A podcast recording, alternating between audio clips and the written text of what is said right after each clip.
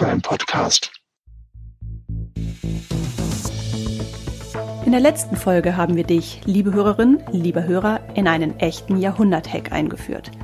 Den Datenklau bei der Online-Dating-Plattform Ashley Madison im Jahr 2015, die zu dem Zeitpunkt weit über 30 Millionen Nutzer zählte. Wer hat die Plattform infiltriert? Was hat die Suche nach den Schuldigen ergeben? Und warum trägt auch die Betreiberfirma eine gewisse Mitschuld an dem ganzen Vorfall? Diesen und weiteren Fragen sind wir in Teil 1 nachgegangen. Heute sprechen wir über das, was danach kam und geben dir am Ende der Folge sogar noch ganz konkrete Tipps an die Hand. Wenn man Ashley Madison ganz klassisch mal bei Google eingibt ähm, und man sucht sich jetzt nur die Treffer raus, die ja, also so Blogposts oder Artikel, die wirklich einfach nur von ganz normalen Bloggern irgendwie generiert worden sind, äh, man findet unfassbar viel. Also es haben sich, wie die Hyänen im Grunde, ja. hat man sich auf diesen Datensatz gestürzt und das ja bis ins Mark durchanalysiert. Ja. Also wie ich schon vorhin sagte, ähm, Daten sind für uns Programmierer einfach ein wahnsinnig tolles Spielzeug. Mhm. Ich habe eine Seite gefunden, die hat sich im Grunde nur damit beschäftigt, die Daten zu visualisieren. Aha. Und was hier so raschelt, ist übrigens meine Fallakte. und ich finde es, ich finde es bemerkenswert. Man konnte aus diesen Datensätzen also wirklich Sachen rauslesen. Also da möchte ich das würde ich nicht wollen, dass jemand das über mich weiß. Ja. Also hier kannst du wirklich, also gut, harmlos ist natürlich so, da wurde so ein bisschen die Userverteilung irgendwie äh, ausgewertet. In welchen Regionen sind die meisten Nutzer? Okay, gut. Mhm. Das äh, ist wahrscheinlich so ein bisschen Standard. Ja. So.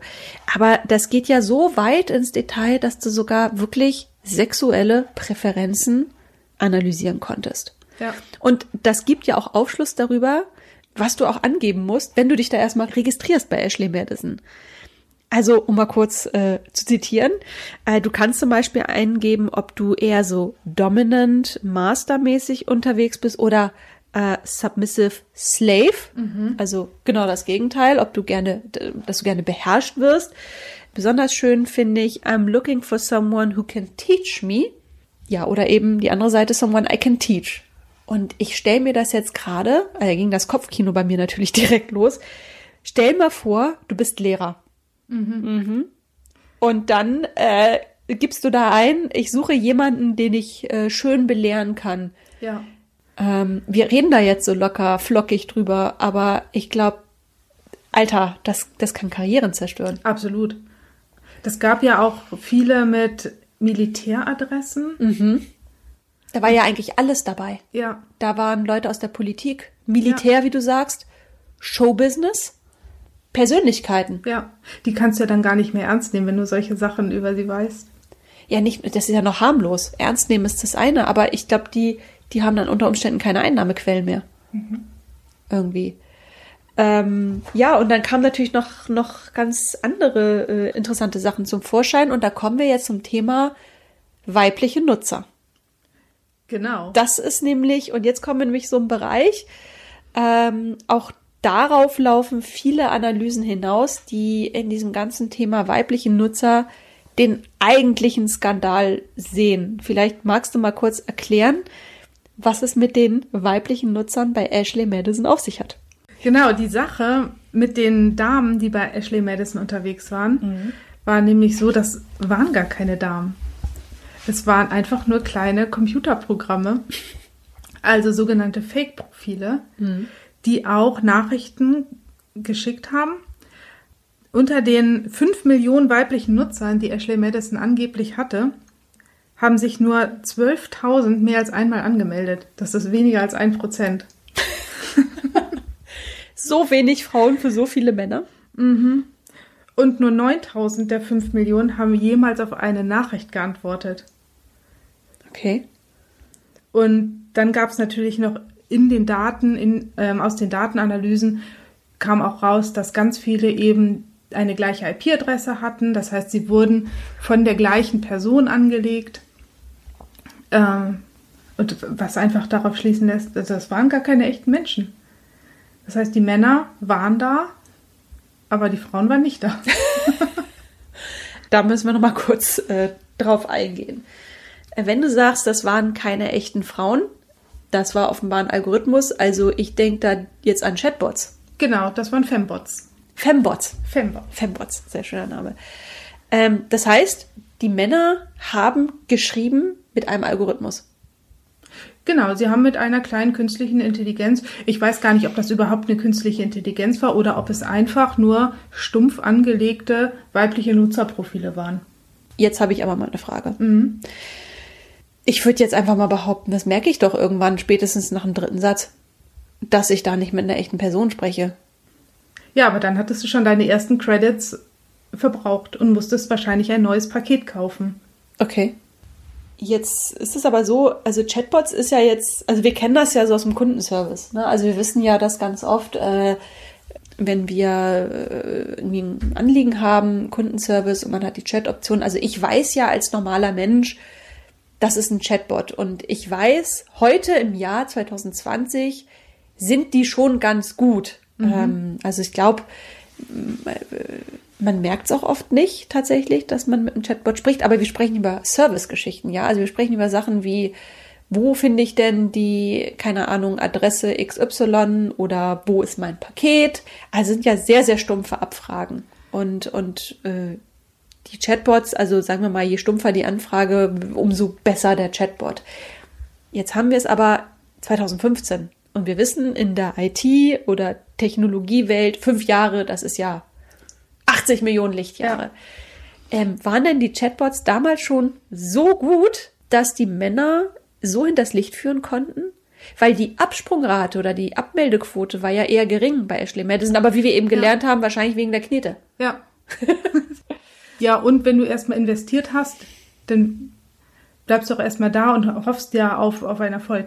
Aber dadurch, dass du ja einen sehr kleinen Themenkomplex hast, mhm. es geht ja nur um eine Affäre, kann es sein, dass diese ähm, Algorithmen einfach nur auf diesen einen Themenkomplex trainiert worden sind mhm. und da ziemlich gut antworten können.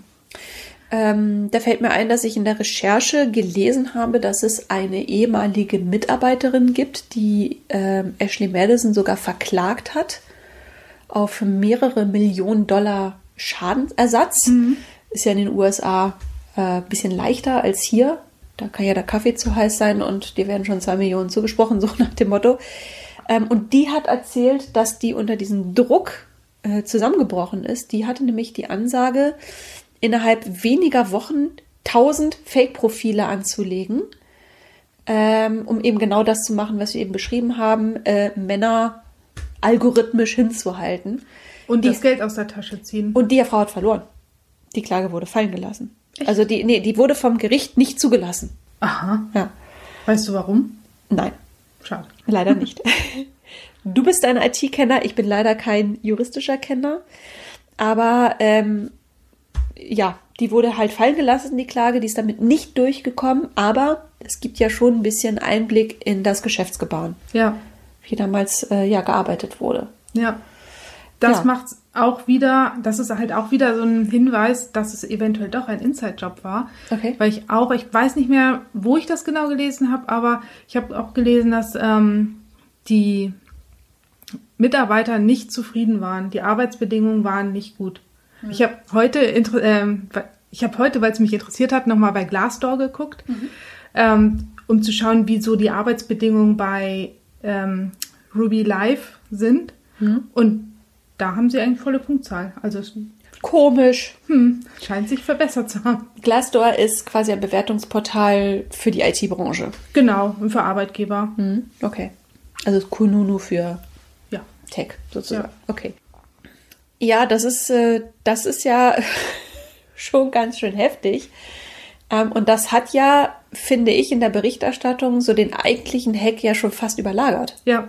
Irgendwie. Ja. Diese, diese Sache mit den Fembots. Heute ist das nicht mehr so.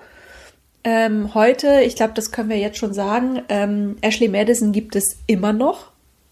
Unter dem gleichen Namen. Sogar. Unter dem gleichen Namen. Und tatsächlich haben die jetzt sehr, sehr viele echte weibliche Mitgliederin. Ja, Die globale Rate von Männern zu Frauen ist 1 zu 1,1. Also sogar ein Tick mehr Frauen. Genau. Und damals, also damals vor fünf Jahren, war das dann 1 zu, also wenn die Frau 1 ist, 1 zu 100 ja. oder 200. Ja. Also verschwindend gering irgendwie. Ja, das hat natürlich ähm, ganz schön für Aufsehen ge gesorgt, diese Sache mit den Fembots. Aber das ist ja irgendwie fast noch harmlos ähm, im Vergleich zu dem, was natürlich dann sich auf der persönlichen Ebene abgespielt hat. Ja. Und jetzt wird's, jetzt wird's echt unangenehm, muss man fast sagen. Denn natürlich haben sich viele Leute wirklich einen Spaß draus gemacht, die Leute zu identifizieren mhm. und ähm, also und zu erpressen. Ja. Muss man ganz einfach sagen. Du hast es ja. ja eben gesagt, da sind ja Leute aus dem Militärkontext und auch sehr viel aus dem kirchlichen Kontext. Also viele Priester und Prediger, ähm, also Leute, die eigentlich höchste Moralvorstellungen äh, predigen und dafür einstehen, sind rege Nutzer dieser Plattform gewesen. Ja. Die Erpresser haben die Daten genutzt, um ähm, dann Briefe aufzusetzen und diese Nutzer mit 500 bis 2000 Dollar, also noch bezahlbaren Summen zu mhm. erpressen. Mhm. Und es wurde wahrscheinlich auch bezahlt. Das denke ich schon. Ja. ja. Das wurde jetzt nicht recherchiert, aber ich glaube, es liegt ja auf der ja. Hand irgendwie. Es gab sogar zwei Männer, die dadurch so unter Druck gesetzt worden sind, dass sie Selbstmord begangen haben. Das finde ich ist ganz schön heftig, weil ja. ähm, einer dieser Fälle, das war ein Priester aus den USA. Ich muss mich entschuldigen, ich Priester, Prediger, Pastor, Pfarrer, ich weiß es nicht, aber eben jemand, der äh, Angestellter der Kirche war. Und dieser Fall ist auch, äh, da gibt es einen Beitrag auf YouTube. Und das ist schon tragisch, weil die auch die Familie sich zu Wort meldet und auch sagt, also der Betroffene hatte zwei erwachsene Kinder und äh, eben eine Frau hinterlassen und die haben gesagt, mein Gott, wir hätten das alles verziehen. Ja. Irgendwie. Und trotzdem sah dieser Mann keine andere Lösung, als sich eben das Leben zu nehmen. Und ich finde, da hört der Spaß irgendwie auf, wenn wir überhaupt hier von Spaß reden können. Absolut. Irgendwie. Und ich weiß nicht, ist das Hackern eigentlich so bewusst oder äh, ich weiß, du bist keine Hackerin, aber ich glaube, du kannst dich vielleicht noch am ehesten einfühlen, aber ist einem das denn nicht klar, wenn man sowas macht? Das kann ich dir nicht beantworten. Ich finde es wichtig, dass man sich mit den Konsequenzen als Hacker auseinandersetzt mhm. und dass man sich auch ganz genau überlegt, wen möchte ich oder wem möchte ich eigentlich schaden? Mhm ähm, was möchte ich mit meinem Hack erreichen. Und in diesem Fall ging es aus meiner Sicht komplett am Ziel vorbei. Hm. Ashley Madison ist der Teilnehmer, der am wenigsten Schaden erlitten hat. Mhm. Klar, sie haben einen, einen, finanziellen Schaden, sie haben einen ähm, Ansehensschaden, aber das, was in den Familien passiert, das übersteigt das um, um ein Vielfaches. Mhm. Und ich finde, die Hacker hätten auch anders vorgehen können. Wie hätten sie denn vorgehen können, deiner Meinung nach? Sie hätten die Daten nicht so veröffentlichen müssen. Sie hätten es anonymisieren können, sie hätten vielleicht auch einfach nur den Quellcode veröffentlichen können. Das hätte ja schon gereicht mit den Fembots. Aber das haben sie ja zum Teil schon gemacht, glaube ich, mit dem Quellcode, ne? Das haben sie gemacht, aber eben diese Nutzerdaten, das hätten sie sich aussparen sollen. Mhm. Was sie ja auch gemacht haben, wo ich sage, ja, das ist auch noch okay, weil moralisch sehr fragwürdig. Was sie ja noch gemacht haben, ist, ähm, wir haben es auch in der Fallbeschreibung schon gehört, die haben auch so ein bisschen internen E-Mail-Verkehr des CEO äh, ausfindig gemacht. Und tatsächlich hat der CEO be oder beziehungsweise das Management-Team hinter ihm darüber nachgedacht, eine App zu launchen. Ähm, Arbeitstitel war Wie heißt es meine Frau oder Rate My Wife, wo es eigentlich nur darum gegangen wäre, die, die Ehefrauen zu bewerten. Oh also, also Männer hätten da Fotos ihrer Frauen hochladen können und dann hätte es ein Bewertungssystem gegeben und dann hättest du halt sagen können, so nach dem Motto Hot Milf oder und das kannst du dann beim Pokerabend mal vergleichen. Genau, genau, genau. Nein. Doch, das war tatsächlich, und das finde ich dann wiederum okay. Ja. Das haben sie auch öffentlich gemacht, aber darüber hat keiner gesprochen. Ich habe eine, eine einzige Quelle, glaube ich, gefunden, oder lass es mal zwei gewesen sein, wo das wirklich mal ein Thema war. Und ja.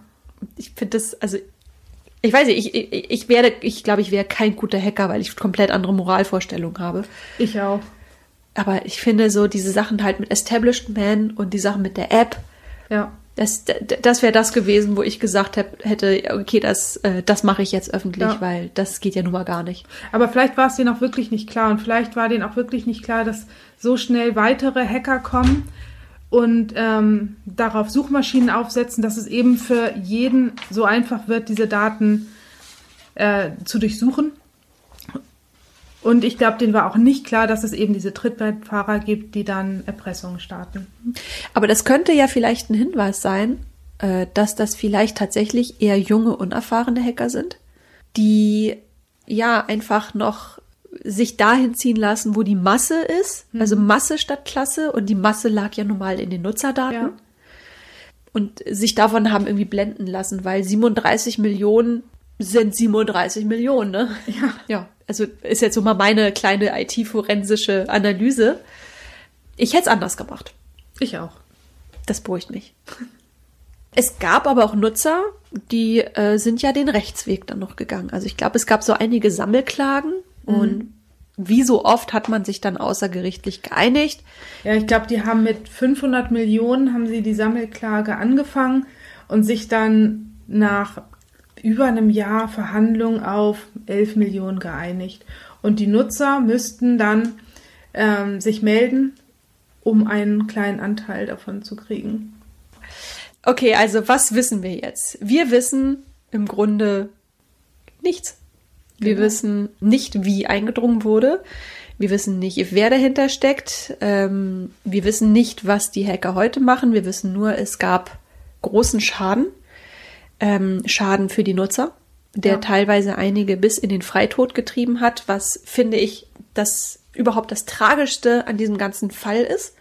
Gut, es sind viele Ehen kaputt gegangen, okay, aber dass Menschen sich wirklich äh, ja keinen anderen Ausweg sehen, äh, finde ich schon sehr, sehr schlimm. Und damit muss auch irgendwie das Hacker-Team leben. Ja. Damit müssen nicht nur die Seitenbetreiber leben, damit müssen alle Beteiligten leben, auch die Hacker. Vielleicht ist das auch ein Grund, warum wir nichts mehr von denen hören. Das kann gut Vielleicht sein. Vielleicht sind das jetzt Priester in irgendwelchen oder Mönchen in Klostern, man weiß es nicht. Was wir aber wissen, ist, es hat Ashley Madison offenbar nicht geschadet. Ganz und gar nicht. Das hat mich auch echt überrascht, dass sie weder ihren Namen geändert haben, noch die Seite aus dem Netz genommen haben. Sie haben einfach so weitergemacht. Das Einzige, was sie geändert haben, war den CEO und sie haben den Firmennamen der, der Betreiberfirma, der Betreiberfirma ja. geändert. Ja, jetzt heißen die irgendwie Ruby Life. Ja.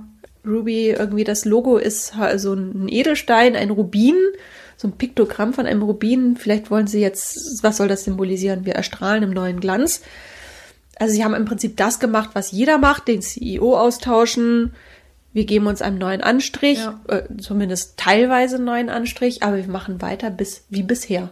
Ja, was sie auch noch gemacht haben, das habe ich aber nur aus ihren Pressemitteilungen gelesen, sie haben einen Security Officer mhm. eingestellt und sie haben noch zusätzlich einen Privacy Officer, der die Nutzerbrille aufhat, wie wir immer sagen. Hm. Der nicht nur auf die technische Sicherheit guckt, sondern auch, was könnte denn, was, was ist mir als Nutzer wichtig? Mhm. Ich glaube, sie stehen heute ja besser da denn je. Die haben äh, die 37 Millionen Nutzer, von denen wir ja anfangs gesprochen haben, sie die haben sie bei weitem geknackt. Ich glaube, sie haben ja fast schon das Doppelte jetzt heute erreicht. Ja. Die haben täglich etwa 15.000 Neuregistrierungen und das auf einem viel kleineren Markt, weil sie sich ja tatsächlich aus dem internationalen Markt ein bisschen zurückgezogen haben und sich mehr so auf diesen amerikanischen und ich glaube asiatischen Raum ja. bis jetzt konzentrieren. Sie haben sich jetzt aus dem globalen Markt zurückgezogen. Mhm. Sie sind ähm, in Nordamerika, Südamerika und Teile von Asien unterwegs, mhm. Australien mhm. auch. Mhm. Aber ja, es geht ihnen gut. Aber das ist so ein bisschen, das ist wie Phönix aus der Asche. Ne? Also man andere Geschäftsmodelle hätte es knietief in die Krise gerissen. Die ja. stehen stärker da denn je. Man, man kann einige spannende Zahlen in so einem Report nachlesen, den sie im Zuge der Neufirmierung oder Refirmierung mit einer großen Wirtschaftsprüfungsgesellschaft gemacht haben. Und was ich persönlich, also ich, ich will jetzt nicht so irgendwie jetzt, wie soll ich das sagen, beleidigt wirken oder enttäuscht so, aber ich ich hätte mir auch nicht gewünscht, dass die jetzt irgendwie pleite gehen, weil es hängen ja auch Arbeitsplätze dran und so. Aber ich hätte mir schon gewünscht, dass die vielleicht mal in sich gehen und sagen, okay, wollen wir vielleicht mal unser Geschäftsmodell grundsätzlich überdenken. Auch was jetzt so diese Partnerangebote oder die Parallelangebote, mhm. über die wir vorhin gesprochen haben, angeht, wollen wir uns vielleicht mal irgendwie komplett neu erfinden. Ja. Aber im Grunde haben sie das gar nicht gemacht. Die das machen weiter wie bisher, nur sicherer als vorher. Ja. Wie du schon am Anfang gesagt hast, Sex Sales. Sex Sales. Ja. Und die machen jetzt so richtig Werbung für sich im Zuge der Corona-Pandemie, mhm. indem die Analysen, selbst äh, aufgelegte Analysen und Umfragen rausgeben, wo sie einmal nochmal deutlich machen, dass das äh, Fremdgeh-Business gerade in Zeiten von Corona nochmal richtig angezogen hat. Das ist total verrückt. Die machen so richtig, haben richtig Umfragen gestartet und ihre Nutzer gefragt, äh, wie die, ja, wie so das Fremdgehverhalten ist äh, im Zuge einer Pandemie, wenn man ja zu Hause eingesperrt ist. Und ja, die Leute gehen zwar physisch nicht fremd, aber Cybersex äh, an sich hat extrem zugenommen. Und normalerweise haben die jetzt um die 15.000 bis 16.000 Neuregistrierungen im Monat und jetzt sind sie eher so zwischen 17.000 und 18.000. Aber so scheiße ich auch deren Businessmodell finde, mhm. ein bisschen haben die Nutzer auch selbst Schuld. Ja, natürlich. Also das, die sind. ja, das ist ja das Problem. Das ist das Problem. Also wer hat hier eigentlich Schuld? Also die Schuldfrage, ja. die finde ich total schwierig ja. irgendwie. Am Anfang der Recherche bin ich echt davon ausgegangen, ja, die gehen halt fremd. Selbst schuld. Selbst schuld. Mhm. Aber es sind natürlich auch nicht nur Fremdgeher dabei, es sind auch Singles dabei. Mhm. Es sind ähm, gerade in den ähm, Ländern, wo gleichgeschlechtliche Partnerschaft nicht akzeptiert wird, ist das natürlich auch ein wichtiges Instrument, um seine Sexualität ausleben zu können. Mhm. Es sind, sie sind nicht 100% schuldig, mhm. aber sie sind alle zu 100% schuld, indem sie so mit ihren Daten umgehen. Mhm. Ähm, dadurch wenn du dich wo anmeldest und nicht mal einen Registrierungslink kriegst, hm. da müssten sämtliche Alarmglocken schon schrillen. Hm. Und auch Nutzer, die ein Passwort und ein, eine Userkennung für alles Mögliche benutzen. Hm. Weil es gab auch einige, die haben dann aus den Daten und den gecrackten Passwörtern versucht, sich bei Amazon anzumelden, sich bei eBay anzumelden. Das hat natürlich auch manchmal geklappt weil sie ein Passwort für alles benutzen. Das ist, das Sicherheit ist ja ein halt Rattenschwanz. Oh.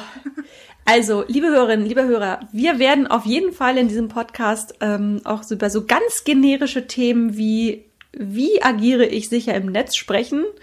Das ist hier vielleicht nicht äh, der richtige Raum, aber die Fährte ist auf jeden Fall schon mal gelegt. Ich glaube, wir werden darüber reden müssen. Auf jeden Fall. Aber jetzt ähm, gutes Stichwort. Also angenommen, ich bin jetzt ein Fremdgeher oder nein, nicht unbedingt ein Fremdgeher, sondern ein Nutzer eines solchen Services. Mhm. So, und jetzt wollen wir mal in diese Richtung kommen, lernen aus Fehlern. So, was sind denn jetzt von der IT-Expertin die Tipps, wie sollte ich mich verhalten, um, wenn der nächste große Datenhack kommt, eben, ja, vielleicht in diesen Pool zu rutschen, aber eben keine Konsequenzen befürchten zu müssen. Was muss ich da machen?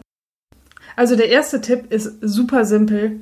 Für private Sachen nimm ein privates E-Mail-Postfach. Okay. und wenn das. Also nicht die Firmenadresse. Nicht die Firmenadresse. Mhm. Ähm, und wenn das dubiose Sachen sind, dann leg dir auch noch ein eigenes E-Mail-Postfach dafür an. Mhm. Das ist ja nicht schwer, das sind ja nur ein paar Klicks. Es gibt übrigens ähm, E-Mail-Postfächer, sogenannte Wegwerf-E-Mail-Adressen, ja. die wirklich nur äh, zehn Minuten gültig sind und dann sind sie weg.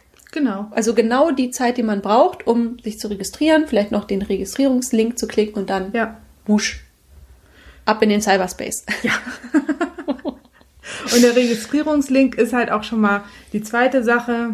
Ähm, Multifaktor-Authentifizierung ist einfach ähm, ein Grundstein für Sicherheit. Mhm. Für dich, aber auch für den Webseitenbetreiber. Mhm. Ähm, eine weitere einfache Sache ist HTTPS. Guck, ob die Seite auch ihre Daten verschlüsselt. Wenn sie es nicht tut, kann nämlich jede Nachricht, die du da schickst, mhm. abgefangen werden. Mhm. Okay. Das heißt, die wird gar nicht äh, gehackt, sondern die ist schon auf dem Weg dahin. Greift die, die kann, jemand. Genau. Mhm. HTTPS oder beziehungsweise wenn eine Seite das nicht hat, das ist doch immer, wenn ich irgendwas eingebe und dann kommt irgendwie diese, diese Seite ist nicht sicher. Genau. Ich will aber trotzdem drauf. Und irgendwo das. im Browser ist manchmal auch so ein kleines Schlösschen, mhm. was dann auf oder zu ist. Mhm. Okay. Bei solchen Sachen ist das schon wichtig. Mhm. Ähm, Wissen ja. wir, ob Ashley Madison das hatte oder nicht hatte? Ich weiß nicht, ob sie es hatten. Also ich habe auch eine Website, wo ich mir irgendwann mal so ein Zertifikat angeschafft habe und ich war überrascht, dass das irgendwie bei 2,50 Euro anfängt und bis 250 Euro geht und ja. da gibt es offenbar auch eine Schmalspur-Variante und eine Deluxe-Variante. Man hätte ja so einen Service auch ganz einfach im Darknet anbieten können. Mhm. Da hast du dann aber auch die Nachteile der Anonymität. Nämlich, die Nutzer sind so anonym, dass du sie überhaupt nie zurückverfolgen könntest. Wenn jetzt aus diesem Date mit einem echten Mann, mhm. nicht mit einem Mailbot, mhm. ein wirkliches Date entsteht, er sich dann aber doch nicht so verhält, wie du es dir wünschst, mhm. hättest du keine Möglichkeit, das nachzuverfolgen beim mhm. Anbieter. Mhm. Insofern, man muss da einen guten Grad an, an Anonymität finden. Mhm. Ja. Okay, also das sind natürlich so ein bisschen diese, ich sag mal, Tipps, wenn ich im Netz schon drin bin. Mhm. Aber es gibt ja noch, noch viel, viel mehr. Also wenn ich jetzt wirklich, wirklich würde betrügen wollen, dann kann man ja sogar noch, bevor man überhaupt ins Netz geht, schon gewisse Vorkehrungen treffen. Also ich habe mal gelesen, es gibt ja zum Beispiel Messenger, die verstecken sich hinter Taschenrechner-Apps. Mhm. Das sieht dann aus wie ein Taschenrechner und dahinter, und du musst dir wirklich mit dem Code dann äh, registrieren oder den eingeben, dann kommst du überhaupt erst rein in die App. Also es gibt ja schon die Möglichkeiten, einen Betrug, einen Ehebetrug, wenn ich den jetzt wirklich vollziehen möchte, den wirklich zu tarnen. Oh Gott, ja. das klingt jetzt so, als würden wir hier so eine Anleitung zum Ehebetrug geben. Es tut mir so leid. Man muss dazu sagen, fürs Protokoll, wir sind zwei glücklich Liierte, eine von uns ist verheiratet, die andere ist liierte Frauen. Genau. Äh, wir haben nicht vor, unsere Männer äh, über äh, das Internet zu betrügen. Aber für die Recherchen gehen, gehen wir einfach aufs Ganze. Absolut. Wobei, also ins Darknet bin ich noch gegangen, aber bei Ashley Madison habe ich mich nicht registriert. Habe ich auch nicht, aber das Gute ist, äh, musste ich auch nicht. Auch bei YouTube ist dieser Fall unfassbar gut dokumentiert. Und da ist zum Beispiel ein Beitrag von einer äh, Redakteurin, die, äh, und das ist auch gar nicht so alt, der Beitrag, lass den mal ein Jahr alt sein oder ein paar Monate, die es einfach mal ausprobiert hat und den Zuschauer mit auf die Reise genommen hat. Da fällt mir aber noch eine Sache ein bei YouTube. Jetzt muss ich noch mal zwei Schritte zurückgehen zu dem ganzen Thema Auswirkungen. Mhm. Es gibt auch auf YouTube, ich fand das so heftig, einen Mitschnitt von einer Radiosendung. Oh ja, den habe ich auch gehört. Ähm, da haben sich einige echten Spaß draus gemacht, weil du hast es ja gesagt, es gab extra Suchmaschinen, in die man Namen oder Adressen eingeben konnte. Ja. Und dann kam raus. Ist registriert. Ist registriert oder nicht. Mhm. Und in dieser, ich glaube, australischen Radiosendung, zwar eine Morningshow, konnte man anrufen und sagen, ja, mein Nachbar der kam mir immer schon so komisch vor. Gib doch mal Michael Mustermann an oder Max Mustermann. Ja. Ja, und dann haben die das einfach überprüft. Und dann hat irgendwann eine die Ehefrau Frau. angerufen. Und sie hat auch gar nicht viel dazu gesagt. Die war erstmal ganz locker, flockig. Äh, ja. Wie gesagt, man kann es sich auf YouTube anhören. Ich, äh, ja, kleiner Tipp, macht's mal. Mhm. Ja, und dann haben die geguckt. Und dann kam raus, er ist registriert. Er ist registriert und was passierte dann? Sie hat aufgelegt. Ich habe aufgelegt. Und das Interessante ist, ähm, wie es für so eine Morningshow üblich ist, ähm, sind zwei Moderatoren gewesen. Ja. Und das finde ich so interessant. Die sind selbst noch in so ein ja, in so einen Streit geraten, ob das jetzt überhaupt richtig war, was sie gemacht haben. Ja. Einer hat gesagt, ja, es ist ja nicht unser Problem. Ja. Ähm, und der andere war total dagegen. Er hat gesagt, wir sind zu weit gegangen. Wir sind zu weit gegangen. Ja. Wir wissen auch nicht, was aus der Beziehung geworden ist. Nee. Aber ähm, ja, dieser Fall ist einfach so gut dokumentiert. Man kann unfassbar viel von dem, was wir ihm erzählt haben und auch noch vieles mehr ähm, nochmal nachempfinden, um mhm. nochmal diese Tragweite dieses Falls nachzuempfinden. Ja. Wer ist denn für dich der böseste Mitspieler? Oh. Oh, schwierig. Also ich bleibe ja immer noch so bei meiner Urthese, dass ich sage, ich finde, dass die Hacker sich auf das falsche Geschäftsmodell gestürzt haben. Ja. Ich glaube, diese wir wissen ja auch gar nicht, wie viel, erstmal wissen wir gar nicht, wie viel echter Ehebruch hat stattgefunden. Weil es ja kaum Frauen gab. Weil es ja kaum echte Frauen gab. Wir wissen auch nicht, äh, keine Ahnung, wie aktiv die Nutzer waren, ob die ja. sich einmal registriert haben, um auch mal einfach mal zu gucken. Ähm, Im Prinzip wissen wir relativ wenig über, ja, über das Verhalten, mhm. möchte ich einfach mal sagen. Gut, klar, was wir wissen was über die sexuellen Vorlieben, ja? ja? Okay, das, das konnte man ja nachempfinden. Aber was ich auch interessant gefunden hätte, ich hätte echt gern mit den Daten gespielt.